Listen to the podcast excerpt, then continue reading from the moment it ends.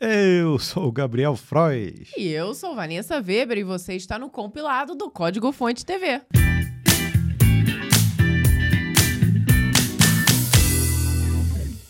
E finalmente chegamos, Vanessa, no episódio número 80 do compilado. Parece que foi ontem, né? Mas não, né? O compilado já tem mais de um ano, né?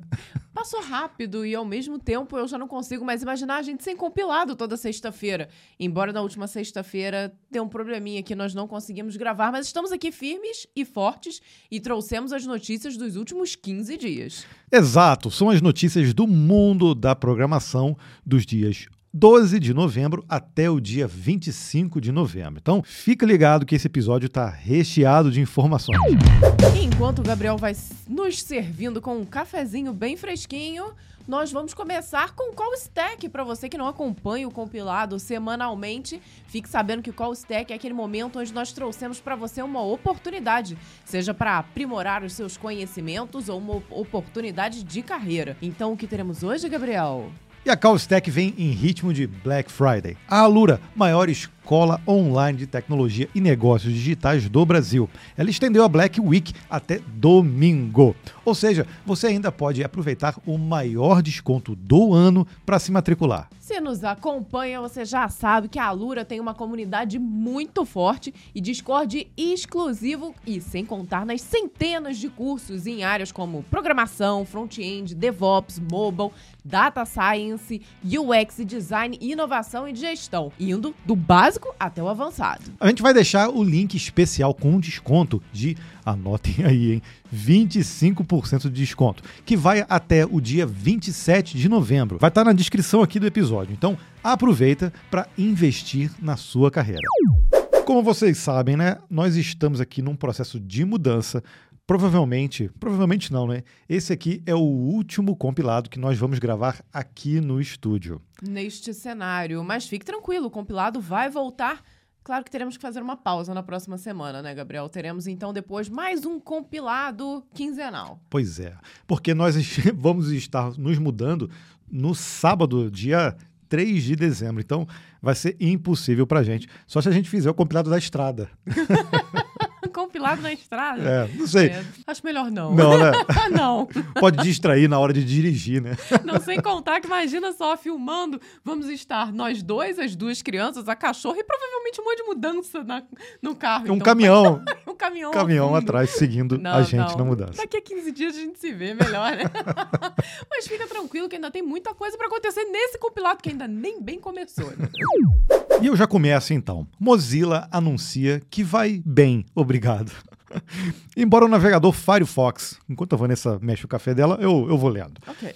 Embora o navegador Firefox tenha despencado de relevância nos últimos anos e a Fundação Mozilla não ocupe mais o mesmo lugar de destaque de antes na evolução da internet, eles mandaram avisar que estão bem. A fundação divulgou seu relatório anual, State of Mozilla, e o, os números são bastante positivos. A Mozilla Corporation, o lado com fins lucrativos da entidade, faturou 585 milhões de dólares no último ano, apresentando um crescimento de 25% a partir de parcerias de busca, publicidade e assinaturas de produtos. A grande surpresa é que a Mozilla está conseguindo ampliar suas fontes de renda para além dos acordos com buscadores. A renda gerada por serviços cresceu 125% de um ano para outro. A Mozilla também aproveitou o momento para uma reavaliação de suas metas. A fundação não irá abrir mão da sua missão, garantir que a internet seja um recurso público global, aberto e acessível a todos. Entretanto, os métodos para se atingir esse objetivo precisam de mudanças.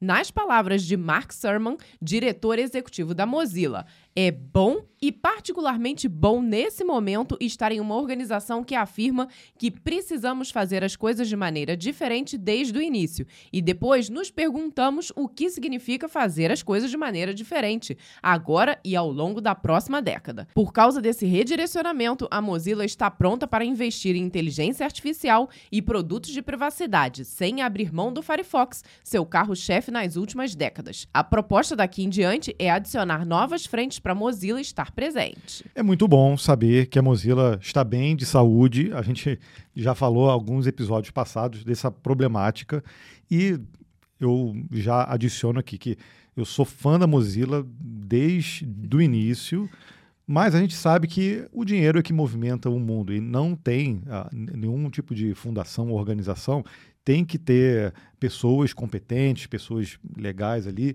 para ajudar, mas também tem que ter fonte de renda. Isso não tem como fugir. Exato, e é bom ver justamente que eles estão conseguindo contornar essa situação, abrindo outras frentes para monetizar a fundação. Então nós ficamos muito felizes com essa notícia. Porque, a, embora a gente sempre associe com o Firefox, é, a Fundação Mozilla em si, ela, ela tem vários produtos é, muito importantes. A gente viu até alguns dos produtos é, foram descontinuados, infelizmente, mas, por exemplo, existe uma versão do Firefox para desenvolvedor, você sabia disso? Eu tenho até instalado aqui na minha máquina. Existe também, é, a gente utiliza também um, um, um, software de correio eletrônico que é muito bom. Muito bom, né? excelente. Né? Comparado, até comparado com, com o Outlook aí, que é o, o Bambambam Bam Bam aí, a gente não, não deixa perde, nada a desejar, né? não. Dá para fazer automação de algumas coisas de e-mail, é, multicontas também e gratuito, né? Então a, a Mozilla realmente está é, tá no nosso coração e, e, além da linguagem Rust, a gente tem que falar sempre de Rust, né? Surgiu da Mozilla, agora ela está independente, tem uma fundação própria, mas é, a gente sabe que a, a, da importância da Mozilla, e como bem disse aqui na, inter, da, na, na notícia, a, a importância que ela tem para o mundo da tecnologia, né? para a internet como um todo. NVIDIA investe em pesquisa científica com gêmeos digitais. A NVIDIA anunciou que vai reforçar seus investimentos no metaverso. E aí, será que o metaverso já flopou? Olha, vamos, a gente ainda está vendo esse, isso acontecendo. Dessa vez, de olho no setor de pesquisas científicas. A proposta da empresa é oferecer gêmeos digitais através do seu serviço Omniverse para facilitar a visualização e análise de grandes quantidades de dados através de modelos 3D em ambientes interligados. Essa estratégia já vem sendo aplicada por cientistas para modelar diferentes cenários e aplicações, desde nível microscópico com interação celular até escala cósmica com sistemas planetários, passando por reatores de fusão e outros desafios tecnológicos. Olha que loucura. Entretanto, gasta-se tempo e recursos recursos no processo de tradução de dados entre ferramentas e no ajuste manual da representação desses dados. A NVIDIA está entrando com a tecnologia para automatizar o processo em tempo real. Uma das empreitadas da empresa é uma parceria entre a empresa de tecnologia fabricante da Lockheed Martin e a National Oceanic and Atmospheric Administration. Com o poder do Omniverse, a meta é criar um gêmeo digital do globo terrestre a partir de dados coletados do mundo real. A partir desse gêmeo digital, será possível monitorar o meio ambiente e consolidar em um único projeto informações de satélite, estações de solo e sensores. Essa mega estrutura digital viabilizará estudos profundos que ajudarão a melhorar a compreensão da ciência sobre fenômenos como mudanças climáticas, derretimento das calotas polares, riscos de alagamento e impacto das queimadas no ecossistema global. Dion Harris, líder de produto de computação acelerada da Nvidia, declarou: Nós estamos apenas arranhando a superfície dos gêmeos digitais. Impressionante porque eu já tinha visto essa tecnologia da Nvidia e já tinha ficado assim bem chocada com o poder deles fazendo gêmeos digitais de empresas, de pátios de produção e já achei fantástico. Para fazer simulação. Simulação, exatamente. Ah, quer criar uma nova linha de produção de um determinado carro, eles montavam aquilo num gêmeo digital, faziam todos os testes e depois que estava tudo validado é que de fato mudavam fisicamente. Então isso para mim já era um avanço assim Olha como incrível. é que Olha... isso ajuda às vezes num planejamento de negócio, um plano de negócios, Sim, né? sem dúvida. Agora estão querendo recriar um gêmeo digital da Terra. A nível planetário. Olha o, o, quanto que isso pode nos ajudar em, em, vários problemas que nós enfrentamos aqui dentro do nosso planeta. Né? E a NVIDIA, a gente cita sempre ela aqui como uma dessas pioneiras também de desenvolvimento de tecnologias também para o metaverso, porque a, a gente sabe do poderio dela, não só na, na área de, de gamificação, 3D, é, mas também de cloud, né? Ela, ela, é muito poderosa nesse sentido. E inteligência artificial também. Então a gente vai ver nos próximos anos a NVIDIA Não sei se a Meta vai continuar nesse investimento que ela estava fazendo. Acredito que não, né? A gente tem visto aí que ela deu uma freada. mas é, reduz um pouquinho, né? Mas a verdade é que tem outros players aí muito fortes nesse mercado e a tendência. É, a gente fez já um vídeo, já fez um ano, se não me engano, o nosso vídeo sobre metaverso. E a gente fala justamente da, do, do, meta, do metaverso do meta, que ainda não foi lançado, mas porque nos impressionou lá o óculos né, deles, Sim. o Quest, e como aquilo foi muito imersivo. Mas a verdade é que, poxa, aí passado um ano, eu vi até um comentário falando: ah, esse vídeo não envelheceu bem. Poxa, não, não envelheceu bem, porque os investimentos nesse, nesse sentido. Muita, muita coisa aconteceu de é, lá para cá, né?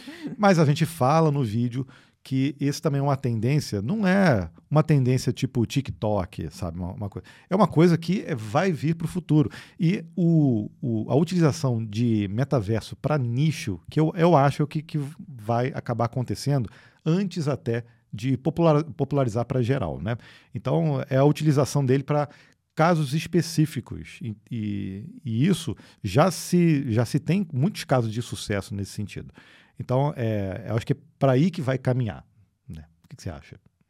É, eu, eu, acho que faz sentido, né? Talvez o, o, passo seguinte é realmente essa popularização e virar meio que uma rede social entre todas as pessoas. Talvez não envelheceu tão bem o vídeo, mas foi o que a gente falou, né? Muita coisa aconteceu de lá para cá. Mas nós ainda apostamos que o metaverso é um futuro que, que vai chegar. Nova versão do Dino tem mais de um milhão de novos módulos. É mágica. Oh. um milhão.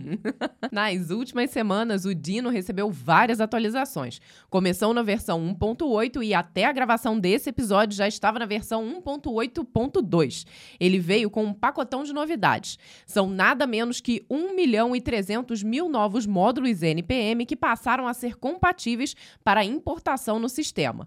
Prisma, Mongoose, MySQL, React, Vue, o que você pensar, provavelmente agora vai ser possível de ser utilizado também junto com a nova versão do Dino. Nas palavras dos administradores do ambiente de execução, criar aplicativos será mais fácil e seguro do que nunca. Essa confiança vem do fato de que o Dino continua priorizando a segurança em seu, em seu modelo de permissões, para que os desenvolvedores não precisem arrancar os cabelos por causa de pacotes suspeitos. Porém, se você ainda prefere o Dino à moda antiga, com módulos ES e APIs padrão da web, não tem problema. Essa filosofia não vai mudar dentro do ambiente e seus desenvolvedores vão manter esse foco.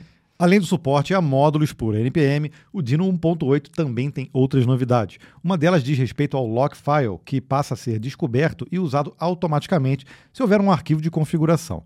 O arquivo de bloqueio será atualizado de forma automática e aditiva se novas dependências se tornarem parte do módulo. Depois de anos de modificações, o manual do Dino também foi totalmente reescrito. Ganhou uma nova tabela de conteúdo para ficar mais organizado e recebeu um capítulo dedicado aos módulos NPM. A nova versão do Dino também alterou algumas APIs e deu um upgrade na versão do motor do JavaScript V8. E finalmente, né, essa versão 1.8 trouxe, na verdade, a versão compatível com o NPM que já pode ser utilizada e já está estável, já pode ser utilizada em produção.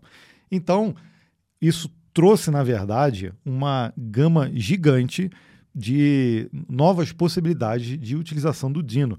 Era uma coisa que o Ryan Doll tinha falado lá atrás que provavelmente eles não iriam fazer. O problema é que não dá para criar um ecossistema do zero com um runtime novo, achando que todo mundo vai migrar para um, um modelo de né? pacote compatível. Então, essa foi a jogada de mestre para colocar realmente o Dino na, lá, ali atrás, ali na corrida com o Node. Né? TypeScript 4.9 tem operador que satisfaz. A Microsoft anunciou que a versão 4.9 da linguagem TypeScript já está disponível. A nova versão tem muitas novidades e um dos destaques é o operador Satisfies. Esse operador permite verificar se uma expressão corresponde a algum tipo, sem alterar o próprio tipo. Dessa forma, os desenvolvedores têm acesso à nova verificação de validação, assim como também podem desfazer a especificidade de um inicializador. O operador Satisfies promete se tornar uma ferramenta valiosa para capturar muitos erros possíveis. De acordo com a Microsoft, a partir dele, por exemplo, podemos garantir que um objeto teve todas as chaves de algum tipo, mas não possui mais. O TypeScript 4.9 também trouxe alguns pequenos, mais significativos ganhos de performance em determinados cenários. Uma dessas mudanças afeta como a função forEachChild funciona internamente. A função foi reescrita para usar uma pesquisa de tabela de funções em vez de uma instrução switch.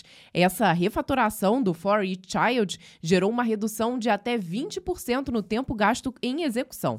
A nova versão da linguagem também altera a forma como lida com valores NaN, evitando erros erros de comparação, assim como a forma como interpreta operadores in, que se torna mais coerente ao restringir tipos que não listam a propriedade. A Microsoft também corrigiu alguns bugs presentes na linguagem, enquanto já está preparando o terreno para o TypeScript 5.0, que deve chegar em forma beta em janeiro de 2023 para ser lançado em versão final ainda em março de 2023. Olha que legal, hein? TypeScript também é uma dessas linguagens que está sempre se renovando, fazendo coisas diferentes, novas. Eu confesso que eu sou muito fã do JavaScript, mas hoje, quando eu vou desenvolver para front-end, cara, para mim o TypeScript eu acho que é o que dá mais satisfação justamente por conta é, dessa coisa realmente de ser um pouco mais restrito na linguagem tudo. Então, eu sempre estou dando preferência agora a usar mais o TypeScript. Microsoft e Nvidia juntam forças para criar supercomputador de inteligência artificial. Um dos mais poderosos supercomputadores de inteligência artificial do planeta. Essas foram as palavras que a Microsoft e a Nvidia utilizaram para descrever o objetivo de sua nova parceria. Essa aliança é um projeto de múltiplos anos que combinará soluções de hardware da Nvidia com tecnologias de software da Microsoft. O vice-presidente de computação empresarial da Nvidia, Manuvir Das, descreveu melhor a meta das duas gigantes. Nossa colaboração com a Microsoft fornecerá a pesquisadores e empresas infraestrutura e software de inteligência artificial de última geração para capitalizar o poder transformador da inteligência artificial. Esse supercomputador, ainda sem nome, irá combinar dezenas de milhares de GPUs de data center H100 e A100 da NVIDIA e sua plataforma de rede Quantum 2 Infinite Band. Tudo isso será capitalizado pela estrutura de nuvem da Azure, para trabalhar em uma nova classe de largos modelos de dados que não são possíveis atualmente. Todo esse poderio estará disponível para pesquisa e desenvolvimento de inteligências artificiais generativas. Além dessa iniciativa, Microsoft e Nvidia também seguirão juntas na evolução do DeepSpeed, o software de otimização de aprendizado profundo da Microsoft, lançado em 2021. O DeepSpeed já foi escrito como o maior e mais poderoso modelo de linguagem treinado até hoje, com 530 bilhões de parâmetros. Os números sempre me impressionam. E é interessante, a gente mais uma vez falando aí da Nvidia, né, de toda essa tecnologia que ela está apostando e como ela investe também nessas parcerias com outras empresas, não? Então é muito comum você ver diversas empresas gigantes da tecnologia utilizando as tecnologias da Nvidia para ainda crescerem ainda mais, né? Outra vez, usando o hardware da, da Nvidia, todo o poderio das GPUs que ela tem para justamente é, criar novos modelos de inteligências artificiais generativas. Está engatinhando ainda nesse, nesse modelo, né? E a gente tem visto essas iniciativas de inteligência artificial é, da Microsoft, inclusive, o próprio GitHub também, que já anunciou é, utilização do Copilot em, em, várias frentes também. Se não me engano, já está indo, até falando aqui mais do GitHub Copilot mesmo, é, já, eles já anunciaram também a utilização do GitHub Copilot CLI, cara. Você imagina você usar é, é, é, é, linguagem natural uhum. para você criar comandos dentro de um CLI. Isso é impressionante. Né? Já falaram também de comando de voz, né? Comando de Olha voz só. também. Angular 15 muda tudo em suas APIs. O Angular chegou na versão 15, trazendo dezenas de refinamentos de olho na performance, mas também alterando diversas APIs dentro da plataforma de desenvolvimento. A maior das novidades é que o recurso de APIs isoladas saiu da prévia técnica e foi definitivamente implementado em modo estável, ou seja, pode colocar em produção sem medo de ser feliz. O recurso permite que os desenvolvedores criem aplicativos sem usar o NG Modules ao longo de todo o ecossistema, funcionando com suporte pleno em HTTP Client, Angular Elements, Router e muito mais. Segundo Minko Gichev, Acho que é isso, hein? Minko Gichev, engenheiro do time do Google, responsável pelo desenvolvimento da plataforma, APIs isoladas tornam possível inicializar um aplicativo usando um único componente. A partir dessa nova funcionalidade, muitas possibilidades se abrem para os desenvolvedores com o Angular 15. Uma delas é que agora é possível criar um aplicativo multirota usando as novas Router APIs autônomas. Além disso, nessa nova versão da plataforma foi introduzida a API de composição de diretivas. Essa ferramenta permite que os desenvolvedores aprimorem os elementos do host com diretivas, facilitando a reutilização de código no Angular. A API de diretivas de imagens, que também também estava em fase de testes, se tornou estável. Sua utilização pode significar um ganho de 75% de velocidade em exibição de Largest Contentful Paint, é fundamental para melhorar a experiência do usuário em páginas web e SEO. Para a próxima versão do Angular, Getchev garante que haverá melhorias no pipeline de renderização do lado do servidor e reatividade, trazendo diversas evoluções em geral. Eu, infelizmente, não posso opinar muito sobre o Angular. Eu sei que ele está, continua também sempre com novas evoluções, eh, novos aprimoramentos, mas eu tenho que dar uma pesquisada melhor sobre como está o cenário dele em relação a outros, aos outros concorrentes. Eu sei que ele deu uma esfriada durante um tempo, mas ainda assim é muito utilizado, tá? principalmente com, com algumas dobradinhas aí é, de, de tecnologias. Mas a gente tem até que fazer um vídeo no canal atualizado sobre como estão as tecnologias front-end, quais são as tendências dessas tecnologias para o próximo ano, principalmente. Né? Ótima ideia de vídeo, né? Nós fizemos, mas já tem algum tempo, né, Gabriel? Foi lá no canal, acho que foi em 2019. A gente falou sobre várias ferramentas de utilização front-end. É, e citamos inclusive uma que, nossa, que é, é, eu acho muito boa, mas não está tão em uso assim, que é o Gulp. Gulp, né, que já, é, foi muito utilizado uhum. aí. aí. Tem muita gente que usa ainda, mas a gente tem que atualizar, né, que o front-end é um, é um é desse... um sistema um, que se muda muito rapidamente. Muito, é né? muito louco. Então, pô, a gente tem, hoje em dia, por exemplo, o Remix, que está tá sendo muito empregado também, que é uma das soluções que tenta simplificar esse, um pouco esse mundo do front-end. Então, a gente até deixa aqui é, para você comentar aqui nesse episódio é, sobre essas ferramentas do front-end, se você gostaria que a gente falasse mais sobre eh, como que está esse mundo e quais são as tendências aí para 2023. A gente promete fazer um vídeo especial com a seleção dessas tecnologias. Intel desenvolve programa que detecta deepfakes em tempo real com precisão. Como se enfrenta vídeos falsos gerados por computador, os famosos deepfake? Com análise cirúrgica também produzida por computador. A Intel apresentou o Fake Catcher, um detector em tempo real de deepfakes. A empresa garante que a ferramenta apresentou 96% de precisão em todos os testes realizados. A façanha é conseguida através da observação do fluxo de pixels ao longo do vídeo, produzindo resultados em microsegundos. Por enquanto, essa ainda não é uma ferramenta para você ter aí no celular ou desmentir aquele vídeo vídeo suspeito que chegou no WhatsApp uhum. do Gabriel agora, nesse segundo. É, é. vou tirar aqui, vou botar no não perturba. Viu? o serviço é um somatório de produtos da Intel de hardware e software. Roda em um servidor próprio e interage com o usuário através de uma interface web. Ao contrário de ferramentas anteriores que processavam o arquivo original e identificavam alterações, Fake Catcher dispensa a necessidade de acesso ao vídeo bruto, trabalhando diretamente na cópia. A grande sacada dos engenheiros da Intel foi desenvolver um algoritmo capaz de identificar a quantidade de luz que é absorvida ou refletida pelos vasos sanguíneos no tecido vivo. Ou seja, o rosto de uma pessoa real irá interagir com a iluminação de forma impossível de serem replicados por uma sintetização. E o que Demir, cientista de pesquisa sênior da Intel Labs, é principal responsável pelo desenvolvimento da ferramenta, ele explica que a importância dessas pistas visuais. Você não pode ver com seus olhos, mas é computacionalmente visível. O pesquisador, ou, ou o pesquisador, revelou também que esse é apenas um dos critérios que será incluído em uma solução em larga escala que está em desenvolvimento nos laboratórios da Intel. Os deepfakes do futuro poderão enganar muita gente ainda, mas não vão passar pelo crivo das máquinas. E a melhor forma de combater a mentira é com uma verdade. Então, acho que essa daí realmente é uma solução que com o tempo vai se tornar hábil e vai estar disponível. Porque, assim, das vezes em que nós discutimos aqui essa implementação da deepfake, o quanto isso tem avançado, a gente sempre prezou muito por falar desses problemas que irão acontecer, né? Porque imagina aquela tia do Zap recebendo um deepfake seu contando uma grande mentira. Vai ser difícil de desmentir, né?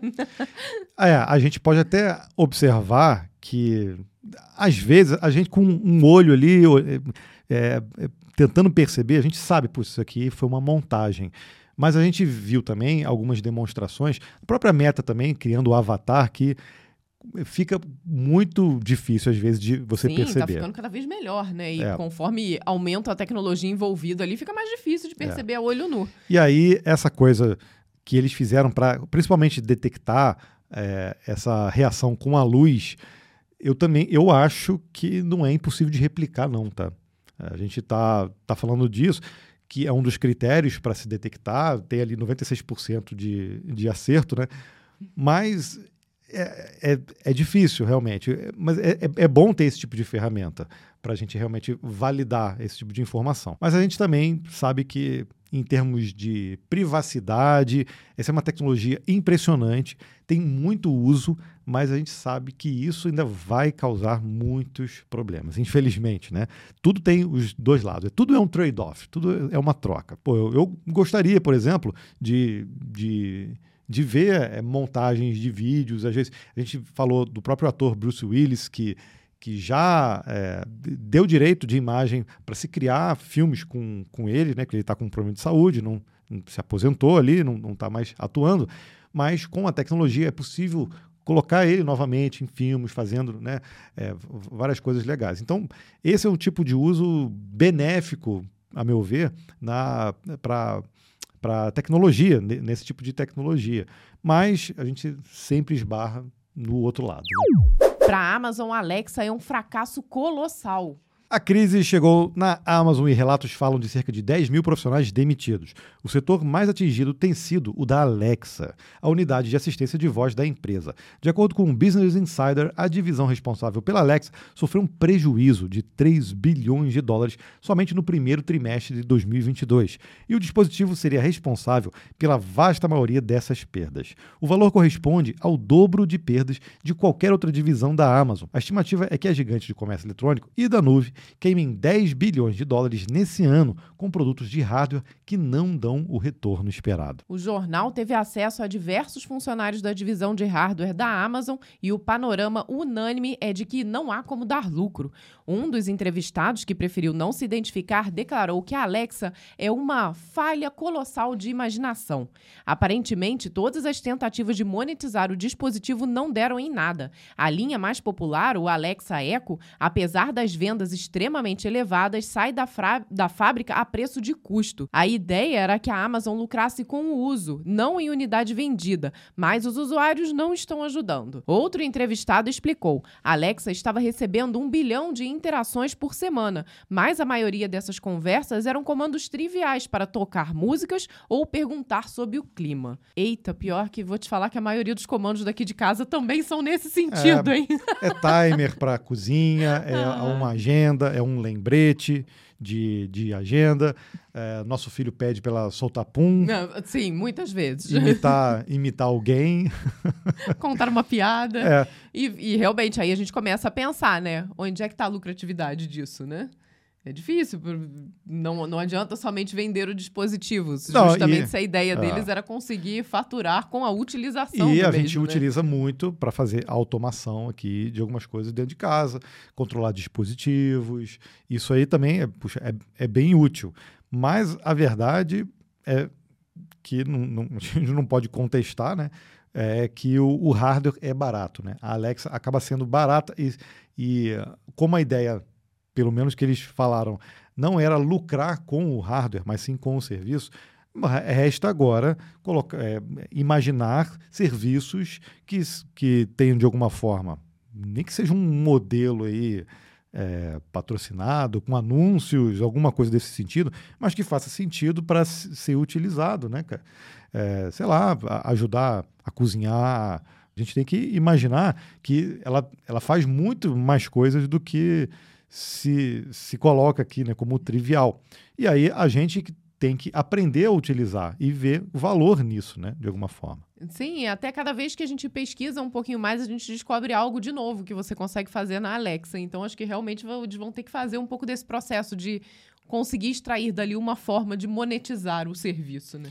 Agora, é, é complicado, porque, poxa, todo mundo que tem uma assistente virtual ali, nós temos várias aqui em casa, várias Alexas aqui em uhum. casa, a gente acaba se acostumando realmente. Então, você imagina, por exemplo, se a Amazon, por algum motivo, decide né? descontinuar ela e ela para vai, de. Vai rolar uma lágrima aqui. Gente. Para de responder. é, ou seja, é, acaba sendo um serviço interessante que ela presta. É, o aparelho é interessante também, porque é, pô, tocar música tem qualidade Sim. boa. A gente, poxa, nem imagina hoje sei lá, comprar um aparelho de som para colocar na sala, no quarto. É, é, a gente meio que acostumou realmente a ouvir música por ela.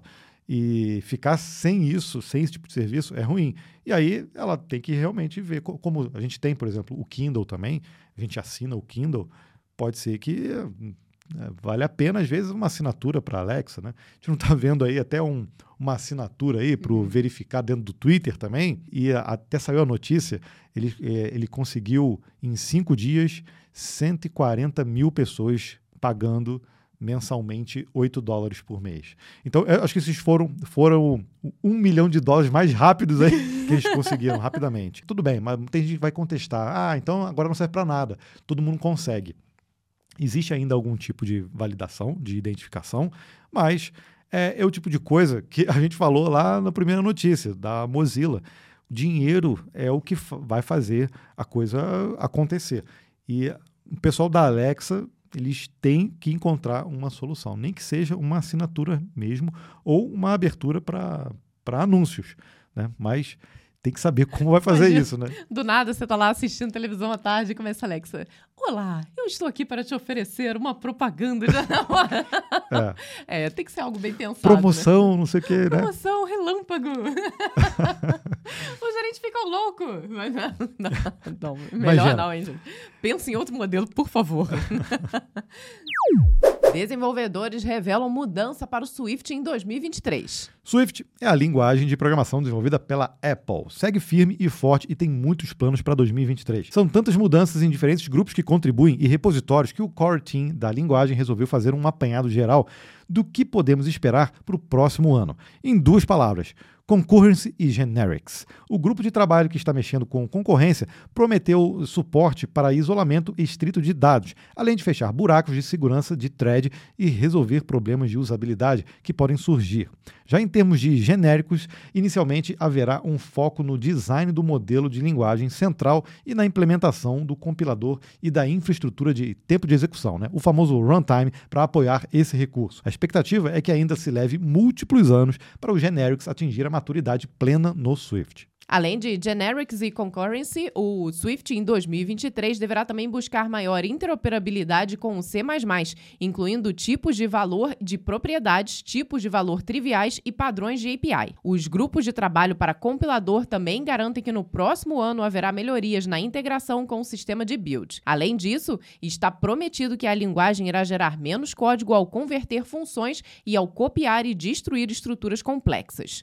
Para quem trabalha com inteligência artificial, e machine learning, o Swift está buscando se tornar mais robusta e obter uma performance melhor nesses cenários. O recém-criado grupo de trabalho de documentação vai investir pesado para entregar uma melhor experiência de documentação em todo o ecossistema do Swift para 2023. Então, se você aí está ouvindo ou assistindo a gente, tem alguma experiência é, com o Swift. Diz para gente se esse tipo de, de mudança é, é realmente vai ser benéfico para quem desenvolve. Tanto essa interoperabilidade aí com C++, acredito que sim, né? Que eu acho que isso aí é um grande avanço, mas a, a questão de concurrence e generics, que, ó, que a gente tem visto também esse tipo de coisa em outras linguagens, é, o, o, Rust, vamos falar de Rust também, mas o, o Swift, a gente sabe, por ser uma linguagem mais de nicho, né, principalmente para quem desenvolve para as plataformas da Apple, a gente sabe que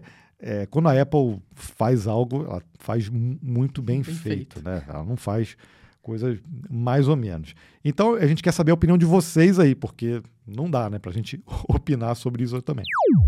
SQL Server 2022 agora tem foco no Azure. A Microsoft lançou a versão 2022 do seu gerenciador de banco de dados e resolveu puxar a brasa para sua sardinha. Entre os destaques da nova versão, temos o link de failover do Azure SQL Managed Instance para recuperação de desastres, uma nova integração com o serviço de armazenamento e análise de dados Azure Synapse e o Azure Purview, para classificação e proteção de informações. Há novas ferramentas para quem trabalha com serviços da AWS, incluindo novo suporte para a API do S3, assim como ferramentas para soluções locais, mas o foco está mesmo no ecossistema de nuvem do Azure. Então não puxou tanta sardinha assim, ainda tem coisa para a AWS. Uma das novidades já aparece no processo de implementação, é o Azure Arc, um serviço de assinatura da Microsoft que permite o gerenciamento do SQL Server a partir do Azure. Assad Khan vice-presidente de produtos e serviços do SQL, explicou a nova estratégia da Microsoft, Continuamos a oferecer suporte ao que temos, mas cada vez mais os recursos na nuvem superam os recursos locais. Isso ele tem razão. De acordo com o executivo, estudos internos de uso apontavam que, para análise e data lakes, os clientes estão mais dispostos a adotar a nuvem. Por causa dessa avaliação, funcionalidades que antes eram internas do SQL Server cedem espaço para soluções externas, como o Power BI. Ele explica, portanto, que o novo direcionamento do SQL Server 2022 seria diretamente baseado no que vimos na adoção e no feedback dos clientes. Mais uma vez aí estamos vendo um outro produto também indo assim, se conectando mais ainda com a nuvem. Isso era eram coisas que até alguns anos atrás a gente não via muito isso acontecer. Eu trabalhei muitos anos com o SQL Server, eu nem lembro na versão. Eu acho que foi a versão 2002 eu acho que foi. Tinha até um livro aqui. Acho que o livro já foi embora. Deixa eu ver. Não, o do SQL Server eu já, eu já dei. e que, na verdade, assim, é, para a gente construir essas soluções integrando, não tinham muitas soluções, é, APIs prontas ali para se utilizar. Era preciso se, se, virar realmente nos 30 dentro do TSQL, é, chamando bibliotecas externas, instanciando, não era uma coisa muito trivial. E agora não. Agora a gente vê, por exemplo, tem um suporte nativo, olha isso, para a utilização do S3 da AWS dentro do SQL Server. Poxa, cara, isso é Neuzinha os chupeta. Os né? olhinhos do Gabriel estão brilhando. Não, é muito bom ver essas integrações feitas pelo próprio fornecedor do software, cara, porque isso dá uma uma segurança, uma segurança, absurda, uma né? tranquilidade para implementar, né? Uhum. Sabendo que então, poxa, muito bom é, parabéns aí toda a equipe do SQL Server. E a gente tem visto muito isso acontecer em todas as, as esferas, né? É, principalmente banco de dados, né? Que geralmente, quando a gente vai desenvolver aplicação, a gente sempre é, tinha ele como um, modelo lá isolado, ele não se integrava muito com a infraestrutura, era um, um grandão ali, só servia para fazer é, transações, armazenamento de dados, e aí uma replicação. E quando ele realmente começa a se integrar com a infra toda, aí isso Muda, muda, muda o cenário. O cenário né? Startup pioneira em assistência de código por inteligência artificial fecha as portas. É o Copilot, será? Oh, meu Deus. Tom, tom, tom. Durante oito anos, a Kit tentou revolucionar a forma como os programadores codam. A proposta da startup, fundada em 2014, era oferecer, através de inteligência artificial, assistência para o código que estava sendo gerado em tempo real, indo muito além do que o, recu o recurso de autocompletar oferece. Se a proposta ali parece familiar, é porque essa meta foi atingida agora pelo GitHub Copilot. A pioneira Kit, entretanto, não chegou lá e declarou simplesmente que está encerrando suas atividades.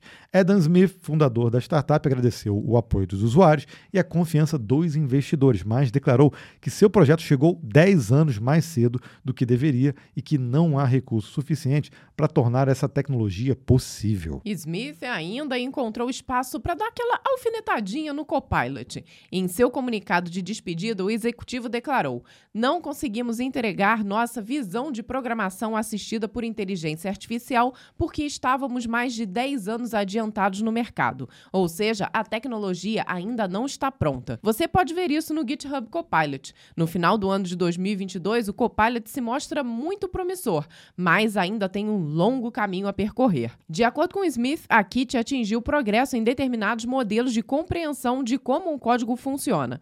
Porém, desenvolver e evoluir esses modelos custaria cerca de 100 milhões de dólares, uma cifra inalcançável atualmente. Para quem quiser se arriscar e continuar os trabalhos, a Kit abriu seu código-fonte, adivinha onde? no GitHub. é, abriu o código-fonte, mas não provavelmente, provavelmente não tem os dados lá que, Treinou, que né? foram treinados, né? Uhum. É, bom, o que eu tenho a dizer sobre isso, eu acho que para você conseguir realmente é, um modelo de inteligência artificial do nível que o Copilot conseguiu, é, é, são muitos milhões de dólares realmente, Sim. porque para tornar isso uma ferramenta viável economicamente e que consiga realmente ajudar a, a, no, no, desenvolvimento, auxiliar no desenvolvimento, não é pouca coisa, cara. Realmente, eu concordo com ele que no estado atual é muito interessante. A gente utiliza o Copilot, é, ele realmente agiliza ali o processo em vários momentos que a gente está utilizando. Mas realmente ainda tem muito caminho a ser percorrido. E aí né? pode acabar virando o mesmo problema que a gente citou anteriormente da Alexa. Um produto muito útil, muito utilizado, mas que não é economicamente viável. O Copilot está lançando aí novas versões, assistente de voz, vai ter CLI, vai ter licenciamento para empresas com múltiplas licenças, tem o licenciamento individual. Tudo isso acaba gerando mais valor perceptível, mas não necessariamente dinheiro no bolso ali para pagar essa conta, porque não é não é barato. barato. E fora isso, ainda tem toda a controvérsia aí com relação a, aos dados que foram imputados na inteligência, né? Se realmente foram códigos que estavam liberados e que não tem nenhuma licença envolvida. Então tem aí muitas nuances aí para ser resolvidas ainda, para de fato o GitHub Copilot estar É, funcionando então- 100%. Então você vê que a assistência de inteligência artificial para geração de código ainda tem um desafio grande pela frente, né? Então a gente é, só pode dizer que o, o autocomplete ali, o IntelliSense no- nas ideias ainda nos, nos Ainda ajudarão vai reinar durante um bom tempo. por né? muito tempo. Mas eu, eu sei que tem muita gente que já se habituou com o Copilot não fica sem, porque realmente ajuda na produtividade, mas mais uma vez, tem, é um trade-off. Né? É, va- vai ter gente que daqui a pouco que não vai conseguir programar sem o Copilot, porque é, deixa o Copilot criar até a solução. Depois você olha, ah, essa solução é essa, gostei. Ok, gostei, É, tá bom, é- vai. isso, olha co- como é que isso é, é perigoso, né? por- pelos dois lados. Mas eu quero saber de você aí, se você usa o Kit, se usa alguma outra é, é, ferramenta, ou o próprio Copilot, que não, não tem só essa, tem outras também. E qual é o desafio para você dessas ferramentas se tornarem viáveis economicamente? Né? Porque para muita gente, por exemplo, os 5 dólares lá, 5 dólares né, do Copilot por mês, é, é muita grana, é, é grana, não, não vale a Sim. pena. Mas para outras pessoas, puta, isso aí sai na urina. Fala assim, Nossa, isso aí me ajuda bastante na produtividade, então isso, Vale a pena isso vale a 5 pena. dólares. Então, para você, qual seria o valor ideal de uma ferramenta dessa que te auxili- auxiliaria a gerar código? Essa é, um- é uma boa pergunta. né?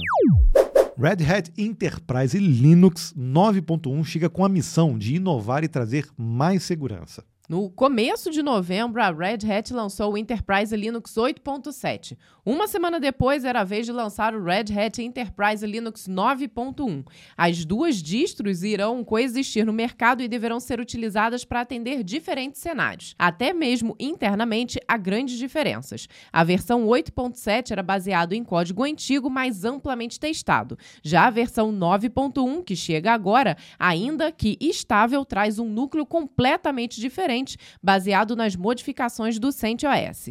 Então, para empresas que preferem não mexer em time que está ganhando, o RHEL 8.7 é a melhor opção, enquanto administradores em busca de código mais recente, mais seguro e com maior suporte a novidades devem buscar o RHEL 9.1. O Health traz ferramentas mais recentes com suporte de diversas linguagens, como o Ruby 3.1, Maven 3.8, o novíssimo aí .NET 7, Node 18 e PHP 8.1. Para quem procura segurança, o Red Hat Enterprise Linux 9.1 traz o recurso Keylime, uma ferramenta de atestado de máquina remota usando a tecnologia Trusted Platform Model, o TPM.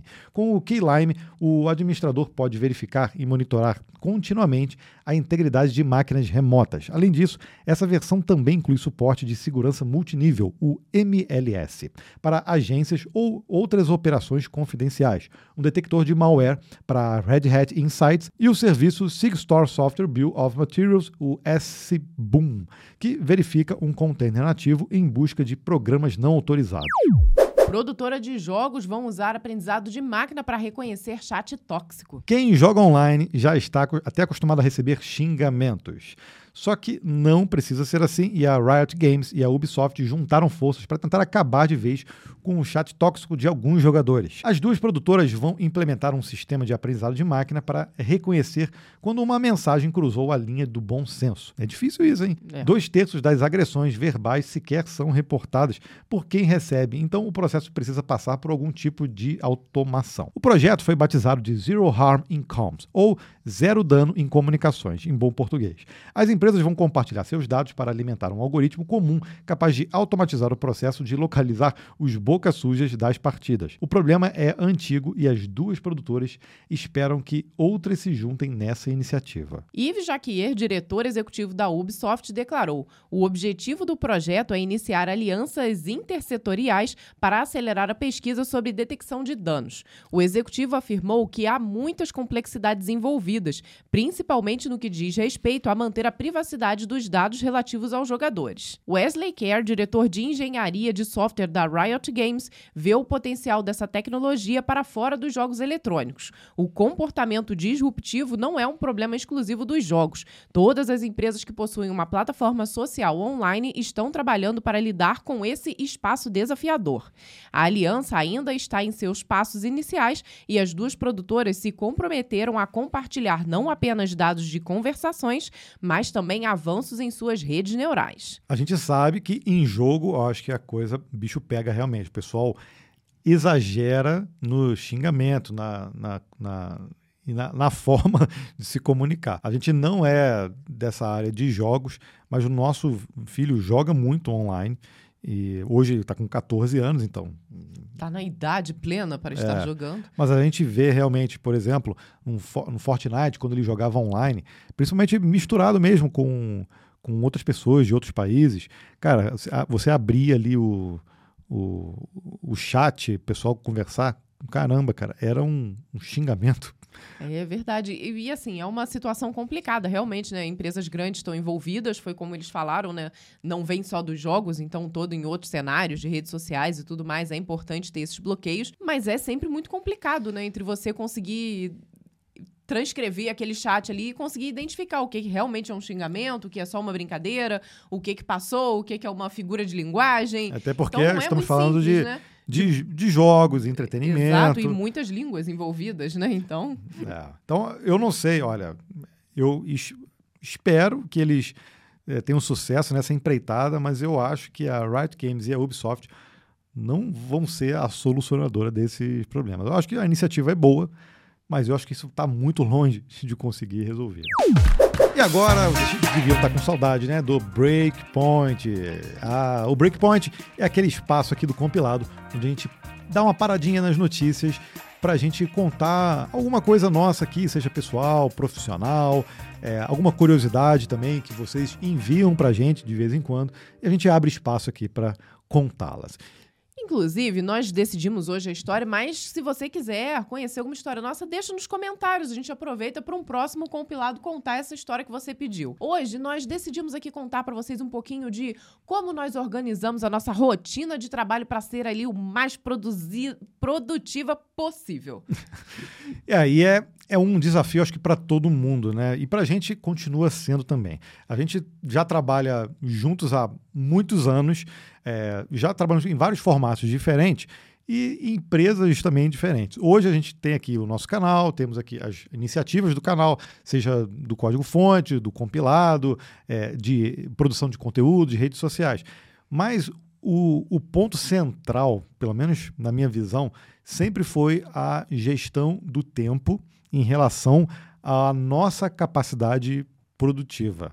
Né? No momento que a gente estava de, de vida. Então, quando a gente era mais novo, por exemplo, a gente é, já estávamos casados e a gente tinha a nossa empresa, cada um tinha o seu emprego e a gente ainda estudava junto, mas não tínhamos filhos. Então, sobrava tempo para fazer isso tudo. eu não sei se sobrava, né? Não, sobrava não, foi uma palavra ruim escolhida, mas a gente conseguia administrar um número maior de entregas, vamos dizer assim. É. Com os filhos, a rotina mudou bastante. Então, acho que além da administração de, do tempo em si, o que me veio durante todos esses anos, pensando assim no, no, nesse longo prazo vivido, né, com vários cenários, é justamente essa adaptabilidade que a gente sempre teve que ter. Então, em cada um dos momentos. Então, acho que não existe uma única forma da gente virar para você aqui e falar: ah, não, tem que fazer assim, assim, assim com a rotina. A verdade é que a gente tem que adaptar muito bem a nossa rotina para que ela seja produtiva naquele momento de vida em que estamos, né? E aí, por exemplo, no meu caso específico, eu gosto muito de ser produtivo pela manhã. Eu acho que para mim é quando eu tenho mais energia, quando eu estou mais atento ali. Então, eu escolho fazer, por exemplo, atividades que sejam mais de concentração pela manhã, que seja mais tranquilo. Mas isso, às vezes, é impossível dentro é, no, do nosso ambiente de trabalho, porque envolve é, crianças, envolve aquela rotina de casa, dependendo do dia de semana, por exemplo, tem tem o vizinho aqui na frente, faz barulho, é, isso entra lá no nosso escritório e isso às vezes me, me, desconcentra. Por mais que eu goste de ser mais produtivo pela manhã, nem todo dia eu consigo ser produtivo pela manhã. Então é, é frustrante isso. Né? É, é verdade. E o engraçado é que eu já sou mais produtiva no final da tarde. Então, aquele horário ali entre 4 até 7 horas da noite é um horário que normalmente eu tô mais focada. Então eu e Gabriel nós sempre tivemos muito essa diferença. Quando nós não tínhamos os filhos, eu brincava que a nossa rotina era meio que separada, né? Porque o Gabriel gostava de acordar cedo e ir pro computador e eu gostava de ficar no computador até de madrugada.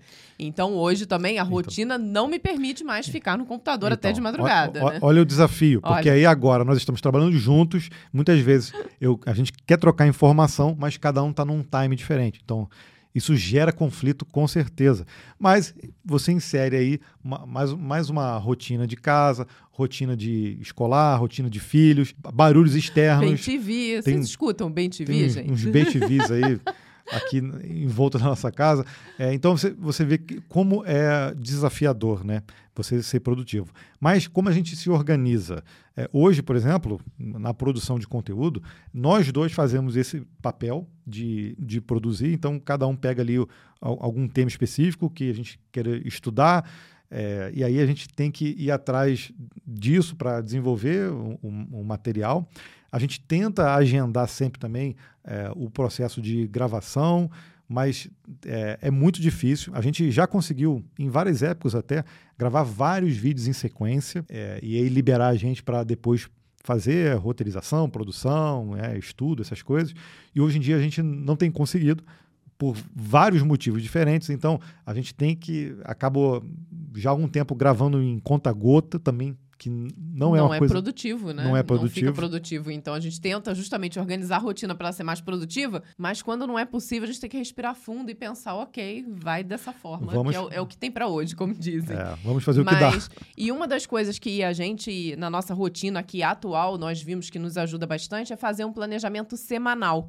Justamente por isso, a gente durante um tempo fazia aquele planejamento diário e às vezes rolavam muitas frustrações, porque acontecia alguma coisa que o que a gente tinha pensado em fazer naquele dia não era possível fazer. Então a gente passou a fazer esse planejamento mais semanal, justamente para poder ficar mais adaptável, né, durante a semana e chegar na sexta-feira com aquela sensação de, ok, conseguimos finalizar tudo que a gente precisava entregar na semana, é. né? E aí é, tem a relação de produção e de qualidade. Isso aí é, é diretamente proporcional.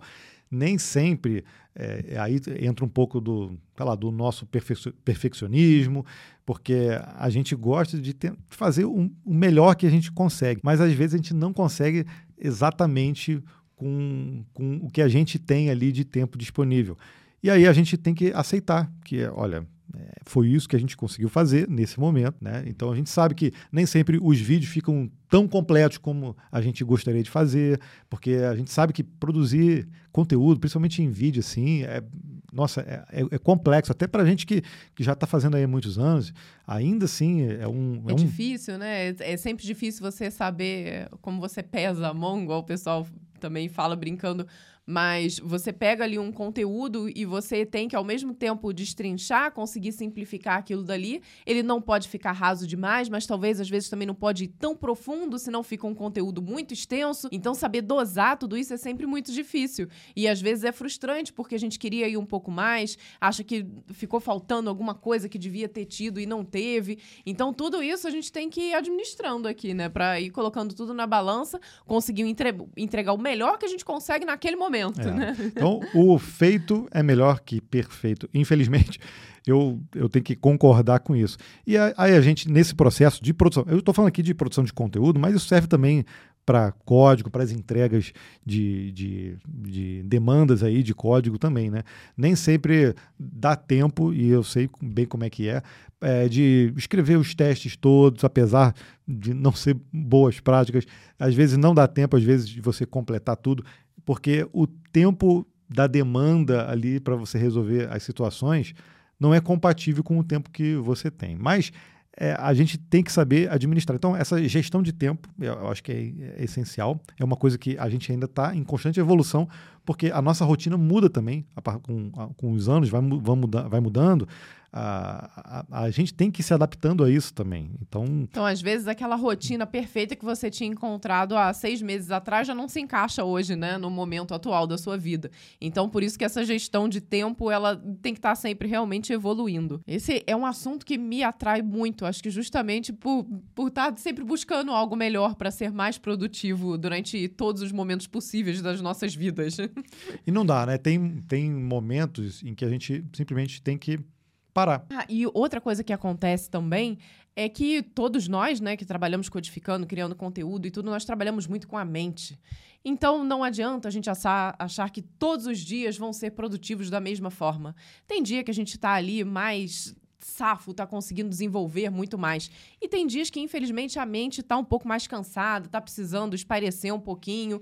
Então é, é difícil também, você não consegue colocar um tempo exato nas suas tarefas ali para que elas sejam resolvidas. Então, manter a mente tranquila e justamente também descansada é fundamental para que as coisas funcionem bem. É, e quem programa sabe, né? Nem sempre as soluções aparecem com você sentadinho ali, olhando no monitor e pensando, eu preciso dessa solução, eu preciso dessa solução, eu preciso dessa solução. Não, hum, às vezes, solução. às vezes a solução vem em um outro momento, né? Fazendo número um, número dois. Às três da manhã. Às três da manhã, às vezes no chuveiro, fazendo uma caminhada, às vezes é ali que ela vem. Mas em relação à organização né, de rotina, essas coisas, a gente tem uma rotina estabelecida porque temos filhos, temos todo um horário a cumprir, é, mas a, a, a, nossa adaptação é, é praticamente é, semanal. A gente sempre faz ajustes ali semanais para a gente poder, de alguma forma, produzir é, não só produzir mais,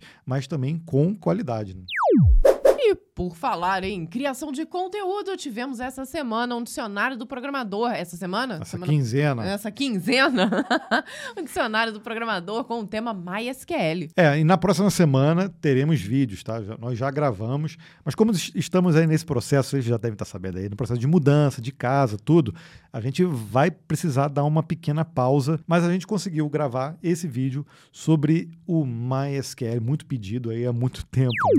A gente já pode também ler alguns desses comentários. Olha, eu trouxe aqui um comentário que foi é, o primeiro vídeo do dicionário do programador, lá de Pair Programming. O Dev Learning, ele disse, ó, rindo até 2030. Aqui em casa é assim, mesmo com a, mesmo com a minha esposa. Eu brigando e ela esquecendo.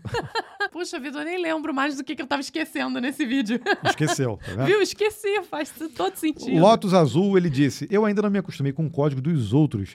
Também é, não consigo ficar mudando o modo que escrevo. Exemplo, esse é o bem. Acho esse método bem intuitivo, mas acho ainda mais longo e comprido de se escrever. Espero um dia melhorar e poder escrever com qualquer método possível.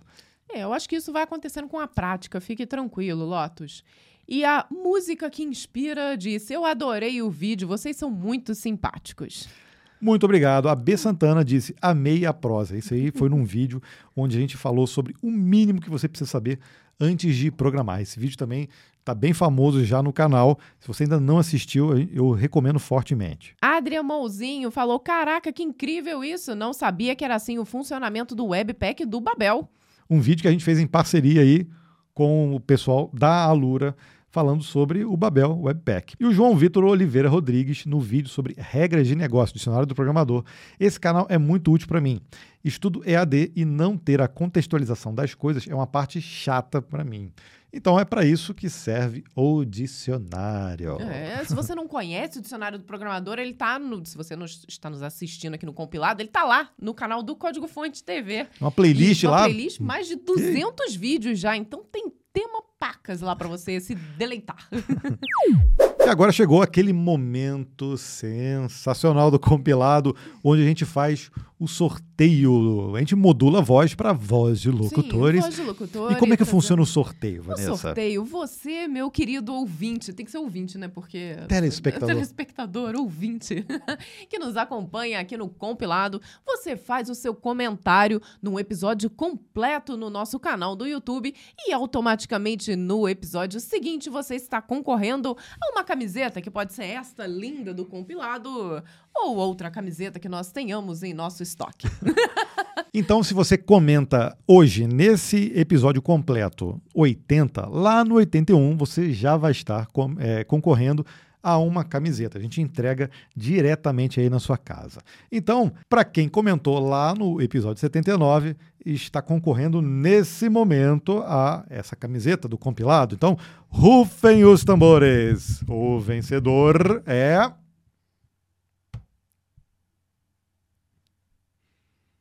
Está carregando os comentários. Daniele Sistemas IFTO. Ela, ela diz o seguinte: Eu quero a camiseta. Obrigado. Pedido atendido, Daniele. Nós entraremos em contato com você através do seu próprio comentário para que você passe o seu endereço no contato@códigofonte.com.br para você que quer nos ajudar a manter esse projeto compilado, que no próximo já vai estar de carinha nova, é só você se tornar um membro do nosso clube do canal lá do Código Fonte TV.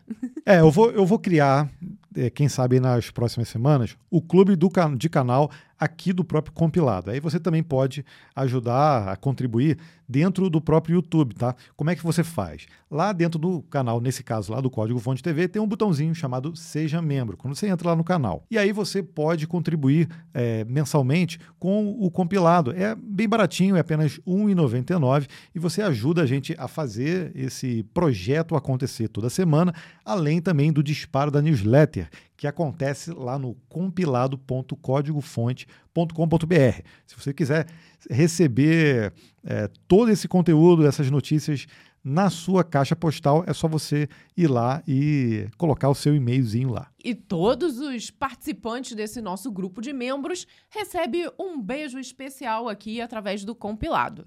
Vamos começar com Alex Andrade, Tiago Diniz, Isaías Alves Caldeira, Fábio Batista, Nayara Ribeiro, Lucas Martins, Ronald Alves Tinoco, Gelgama Data, Fernanda Erahart, Wars Arts, Eduardo Hermans e Ricardo Ribeiro. Um grande beijo especial para vocês que foram os assinantes dessa quinzena. quinzena. Muito obrigado por todos vocês que contribuem e obrigado você que está nos assistindo aí até o fim do compilado. Te agradeço demais aí a todos vocês toda semana, sabadão, 6 horas da manhã, toda vez que a gente lança um novo compilado, tá aqui com a gente, seja em vários momentos, né? Lavando sua louça, fazendo o seu passeio com o seu cachorro, às vezes na cama mesmo, ouvindo a gente.